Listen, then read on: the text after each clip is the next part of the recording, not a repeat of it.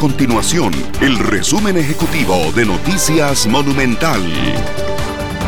Hola, mi nombre es Fernanda Romero y estas son las informaciones más importantes del día en Noticias Monumental.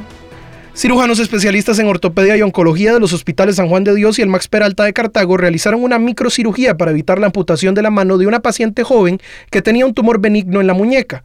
Este procedimiento se realizó luego de que la paciente de 23 años sufriera un accidente en casa ocasionado por una caída, lo que le provocó una lesión en la mano que le llevó a consultar al centro médico.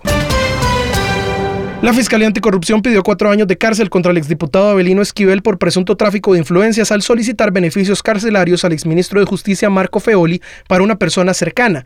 Los cuatro años se dividen en tres años por el delito propiamente y un agravante de un año más por ser un miembro de supremos poderes. Estas y otras informaciones usted las puede encontrar en nuestro sitio web www.monumental.co.cr. Nuestro compromiso es mantener a Costa Rica informada. Esto fue el resumen ejecutivo de Noticias Monumental.